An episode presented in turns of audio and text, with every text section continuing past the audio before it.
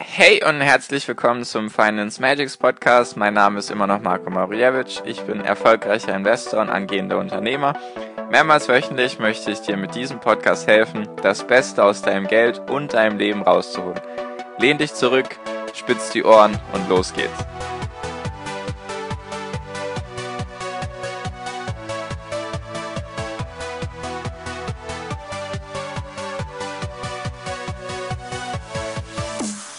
Hi und herzlich willkommen zum Finance Magics Podcast. Wir sind heute bei Folge 112 und die heutige Folge dreht sich um die EZB. Bevor ich jetzt erkläre in dieser Folge, was die EZB ist und was sie für Aufgaben hat, möchte ich einfach kurz sagen, dass die nächsten vier Folgen wichtig sind. Und zwar habe ich es mir so gedacht, in dieser heutigen Folge möchte ich dir erklären, was die EZB ist und was sie für Aufgaben hat, in der Folge danach sozusagen ein bisschen kritisch betrachten oder noch ein bisschen mehr erklären, warum die EZB so wichtig ist. Und dann nochmal zwei weitere Folgen, sozusagen zwei News-Folgen, einmal mit Vor- und Nachteilen, auch in Bezug auf EZB und Leitzinsen. Klingt jetzt vielleicht alles nicht ganz so interessant auf den ersten ja, Blick, kann man nicht sagen, auf das erste Zuhören. Nur es ist wirklich sehr wichtig, weil es ist schon meines Erachtens nach sehr wichtig, dass man die Wirtschaft so ein bisschen an sich im Groben und Ganzen versteht. Und da gehören halt die Zentralbanken dazu, die EZB und die Fed aus den USA und so weiter und was Leitzinsen sind. Deswegen sehr wichtig, dass du dir die nächsten Folgen gut anhörst, weil ja, ich finde, dass das einfach wichtig ist als Aktionär zu wissen. Dann hast du auch mehr Ahnung darüber, wenn jetzt irgendwo steht, die EZB hat das und das gemacht, dann kannst du damit auch irgendwas anfangen, weil sonst hast du eher so ein, ja, okay, was heißt das denn jetzt für mich? Deswegen einfach gut zuhören und dann sollte das auch alles soweit klappen. Genau. Also jetzt habe ich schon vorweggenommen. Heute die Folge über die EZB, also was ist die EZB überhaupt und was sind die Aufgaben. Mehr nicht, das sollte erstmal reichen für diese Folge, einfach mal so die Basics abklären. Also, EZB steht für Europäische Zentralbank. So viel jetzt erstmal zum Namen. Jetzt kommen wir auch gleich zu den, zu den Aufgaben. Was macht denn die EZB? Die EZB hat zwei große Ziele, ein Hauptziel, ein Nebenziel und noch ein paar kleinere weitere Ziele, die es verfolgt oder die die EZB oder allgemein die, Zentral die Zentralbanken verfolgen. Das wichtigste Ziel ist, die Inflation auf dem Zielkorridor zu haben, die die EZB vorgeschlagen hat. Was heißt das genau? Inflation, nochmal ganz kurz, damit das auch klar ist, Inflation heißt ja Geldentwertung. Also sozusagen, das Geld wird weniger wert, weil mehr Geld vorhanden ist. Was heißt das theoretisch gesehen? Das heißt einfach, dass die Geldmenge steigt, also dass sozusagen immer mehr Geld im Umlauf ist und die Produktionsmenge gleich bleibt. Also nehmen wir jetzt mal an, Beispiel, wir haben einen Bäcker und der hat bisher 10 Dollar für 10 Brote ge gebraucht oder verlangt und jetzt auf einmal steigt das Geld, also es ist mehr Geld da sozusagen. Stellen wir uns jetzt einfach mal vor, da ist eine Druckerpresse und jemand druckt mal Geld und gibt jedem mehr Geld. Nur der Bäcker macht nicht auf einmal mehr als 10 Brote. Dann ist es, wenn man ein bisschen drüber nachdenkt, steigt dann der Preis für das Brot, weil das Geld ja weniger wert ist, weil es davon immer mehr gibt obwohl die Menge gleich bleibt. Das ist so ganz, ganz simpel erklärt, wie die Inflation funktioniert. Also es ist sozusagen mehr Geld da und die Produktionsmenge steigt nicht in demselben Maß wie die Geldmenge, deswegen entsteht Inflation daraus. Und warum möchte das die EZB oder warum möchten alle Zentralbanken, dass es Inflation gibt? Warum sollte das gewollt sein?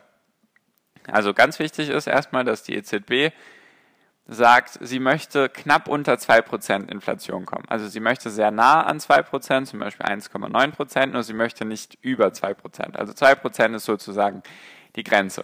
Das hat sich die EZB in den Verträgen damals, als sie gegründet wurde, haben die sich, die Politiker so oder die Wirtschaftswissenschaftler, wer auch immer da beteiligt war, das haben die sich so überlegt, 2%. Und warum ist das das Hauptziel von der EZB? Es geht darum, Stellen wir uns jetzt das mal vor. Bleiben wir jetzt bei dem Bäcker. Und nee, nehmen wir ein anderes Beispiel. Bleiben wir jetzt beim, was könnten wir denn nehmen? Ein Auto. So, ein Auto. Du überlegst jetzt, ein Auto zu kaufen. Oder allgemein irgendetwas zu kaufen. Und die Idee wäre es sozusagen, jetzt zu kaufen oder erst in einem Jahr. Ich weiß, das meinen jetzt eher wenige Menschen, dass sie so eine Entscheidung so aufteilen, entweder ich kaufe es jetzt oder nächstes Jahr. Nehmen wir jetzt einfach mal dieses Beispiel, damit ich es dir besser erklären kann. So, nehmen wir jetzt an, das Auto kostet von mir aus 30.000 Euro. Oder ja, 30.000 Euro, hab ja, nehmen wir an, die, das Auto kostet 30.000 Euro, so wie aus dem letzten Beispiel mit der Konsumausgabe Auto hatte ich auch 30.000 genommen. Und jetzt nehmen wir an, die Inflation würde um 2% steigen. Also das Geld würde 2% an Wert verlieren. Also würde sozusagen das Auto nächstes Jahr 2% mehr kosten. Das bedeutet der Inflation. Wenn du sozusagen 2% mehr Geld brauchst, um dasselbe Ding zu kaufen, dann ist es ja sozusagen so, dass der Preis um 2% steigt. Also Inflation kannst du einfach sagen, der Preis ist um 2% gestiegen. Ich hoffe, das ist jetzt nicht zu kompliziert. Ich versuche es jetzt nochmal ein Beispiel Auto. Also, das Auto kostet jetzt dieses Jahr 30.000 und wenn die Inflation bei 2% wäre, dann würde es nächstes Jahr 30.600 Euro kaufen. Und vielleicht wird jetzt klar, warum die Inflation wichtig ist, weil wenn das Auto nächstes Jahr immer noch 30.000 Euro kosten würde oder sogar weniger als 30.000 Euro, dann würde ja jetzt niemand das Auto kaufen, sozusagen. Also das Ziel von der EZB mit der Inflation ist, die Wirtschaft am Laufen zu halten. Weil wenn die Inflation da ist, dann sind die Menschen sozusagen genötigt, die Sachen jetzt zu kaufen und das nicht in die Zukunft zu verschieben, weil sie sich denken, in Zukunft wird das jetzt günstiger sein, sondern in Zukunft wird das halt teurer sein, beziehungsweise mein Geld wird weniger wert sein, deswegen kaufe ich es mir lieber jetzt. Das ist so, so verstehe ich Inflation, vielleicht hast du da eine andere Definition darüber, nur für mich macht das so am meisten Sinn, dass man so Inflation erklärt, weil sonst würden ja die Menschen warten. Nehmen wir jetzt an, ein Haus kostet 200.000 und du wüsstest jetzt, okay, das Haus wird nächstes Jahr nicht 200.000, sondern 204.000 kosten, also 2% mehr, dann würdest du doch eher jetzt das Haus kaufen, anstatt ein Jahr zu warten und dir zu denken, jawohl, ich zahle 4.000 Euro mehr, weil, warum auch immer.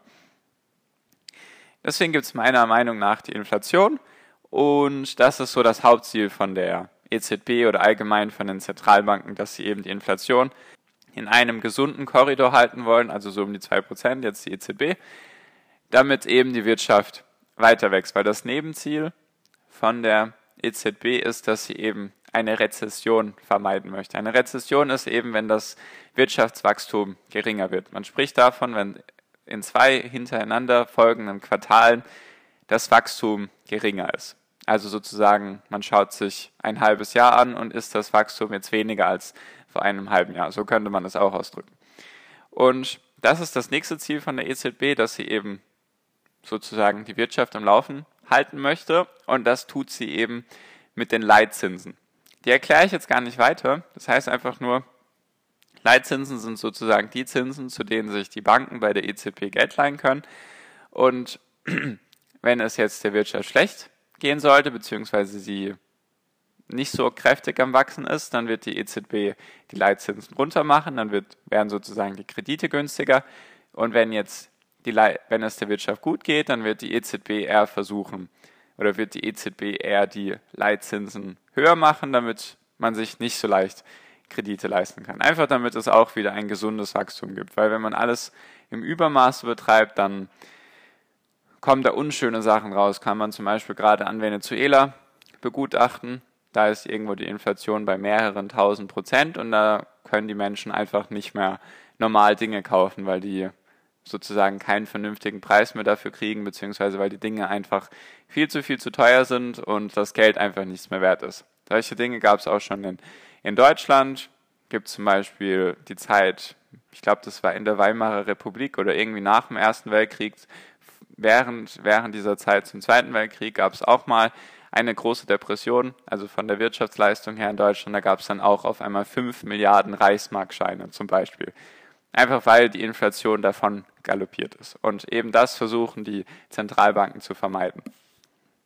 Dass eben die Länder ein gesundes Wachstum haben. Und das ist eben die Aufgabe, also die Hauptaufgabe von EZB ist die Inflation, um den Rahmen 2% zu halten, also nah dran, jetzt nicht über 2%, sondern so knapp an die 2%. Und das Nebenziel ist eben, eine Rezension zu vermeiden und da kann die EZB eben mit Hilfe von den Leitzinsen gut reagieren. Genau, also. Und natürlich hat die EZB auch noch das, natürlich die EZB auch noch die Aufgabe, Geld zu drucken. Also wenn jetzt zum Beispiel gar nicht, gar nicht jetzt irgendwie eine Geldschwemme, also dass da jetzt viel zu viel Geld da ist, sondern einfach die Scheine haben ja auch ein, eine bestimmte Lebensdauer. Ich weiß gerade nicht wie lange, nur die müssen ja dann auch irgendwann erneuert werden. Und die Aufgabe von der EZB ist eben, dass sie die Geldscheine sozusagen vernichtet und dann neue produziert und eben dafür sorgt, dass es zu keinem zu keiner Knappheit von Geldmitteln kommt. Also nicht, dass man auf einmal am Bankautomaten ist und man möchte jetzt 100 Euro abheben und der Bankautomat hat gerade keine 100 Euro, die er rausgeben kann, weil einfach gerade keine Geldscheine zur Verfügung stehen. Das ist auch noch die Aufgabe von der EZB. Genau, also Inflation nochmal ganz kurz, falls das jetzt zu schnell ging, heißt einfach, dass die Geldmenge steigt, aber die Produktmenge oder die Produktionsmenge gleich bleibt. Deswegen steigt dann der Preis und das ist gewollt von der EZB oder von den Zentralbanken, weil wenn der Preis steigt, dann zögern die Menschen nicht, Sachen zu kaufen, weil sie sich sonst denken würden, ah ja, okay, der Preis ist in einem Jahr oder in zwei Jahren immer noch derselbe, da kann ich ja auch warten. Sondern die Menschen denken dann, okay, jetzt ist es eher günstig, der Preis wird eher steigen in Zukunft, dann kaufe ich mir lieber jetzt die Sachen und dadurch wird dann das Nebenziel von der EZB auch noch mitgenommen, eben, dass es versucht oder dass die EZB versucht, Rezensionen zu vermeiden. Das macht sie eben in Hilfe von den Leitzinsen. Genau. In den USA gibt es die Federal Reserve, also kurz einfach nur FED, FED. Und dann gibt es noch die japanische Notenbank und das sind eigentlich so die, so die größten. Es gibt auch noch die chinesische Notenbank. Also jedes Land hat eigentlich seine eigene Notenbank, außer in Europa. Wegen der EU gibt es eben die EZB. Das ist sozusagen der Zusammenschluss von allen ehemaligen nationalen Banken oder von allen ehemaligen Banken, die sich um die Aufgaben gekümmert haben vorher. Die sind jetzt gebündelt in der EZB. Also die EZB betrifft alle EU-Staaten. Und ich glaube auch nur alle EU-Staaten mit Euro was ja auch sonst keinen Sinn machen würde, wenn die EZB sich jetzt auch noch um die norwegische Krone kümmern müsste oder ist Norwegen überhaupt in der EU? Bevor ich jetzt irgendwas Falsches sage, ich meinte dänische Krone und andere. Was gibt es denn sonst noch für Währungen in der EU? Okay, bevor ich jetzt hier aufs Glatteis irgendwie komme, also die EZB kümmert sich nur um die EU-Staaten, die auch den Euro haben. Genau, so viel so viel zu dieser Folge. Die Folge war eben so der Beginn für die nächsten Folgen, so die Basics erstmal. Was macht die EZB überhaupt? Jetzt in der nächsten Folge kommen sozusagen die Kritik, Kritikpunkte, beziehungsweise nochmal ein bisschen genauer erklärt, warum die EZB so wichtig ist. Und genau, so viel für diese Folge. Danke dir fürs Zuhören. Ich weiß, es ist vielleicht ein bisschen trocken, nur es ist wirklich sehr wichtig, dass du die Zusammenhänge verstehst. Deswegen nimm dir bitte die Zeit und hör auch genau zu. Und falls irgendwelche Fragen sind, melde dich sehr gerne bei mir auf Instagram unter Finance Magics, so wie der Podcast auch heißt, kannst du mir gerne alle deine Nachrichten und Fragen schicken und auch in meiner Facebook-Gruppe, die heißt Finance Magics Academy, kannst du mir auch gerne alle Fragen zukommen lassen und da habe ich auch noch ein Geburtstagsspecial für dich. Ich weiß, das ist schon ein bisschen länger her, nur falls du es noch nicht mitbekommen hast, hör dir einfach Folge 100 an und dann kannst du dir das auch noch sichern. So, so viel von mir. Danke dir für die Aufmerksamkeit bis hierhin. Wir hören uns in der nächsten Podcast-Folge hoffentlich wieder. Und wie immer wünsche ich dir jetzt am Ende noch einen wunder wunderschönen Tag, eine wunderschöne Restwoche. Genieß dein Leben und mach dein Ding. Bis dahin, viel finanziellen Erfolg dir. Dein Marco. Ciao, mach's gut.